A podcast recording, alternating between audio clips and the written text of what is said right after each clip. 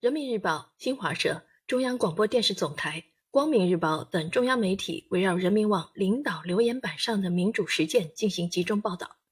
展示领导留言板践行网上群众路线、彰显全过程人民民主制度优势的经验做法。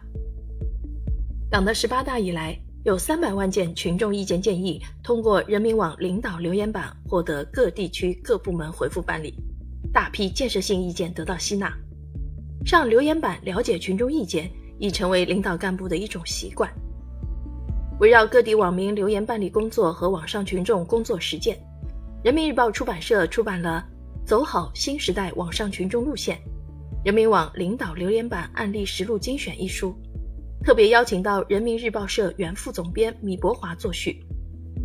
该书收录了党的十八大以来各地通过领导留言板回复办理的六十个经典案例。涉及教育保障、看病就医、住房安居、就业创业、营商环境、乡村振兴、生态环保、交通运输、保障救助等九大民生领域，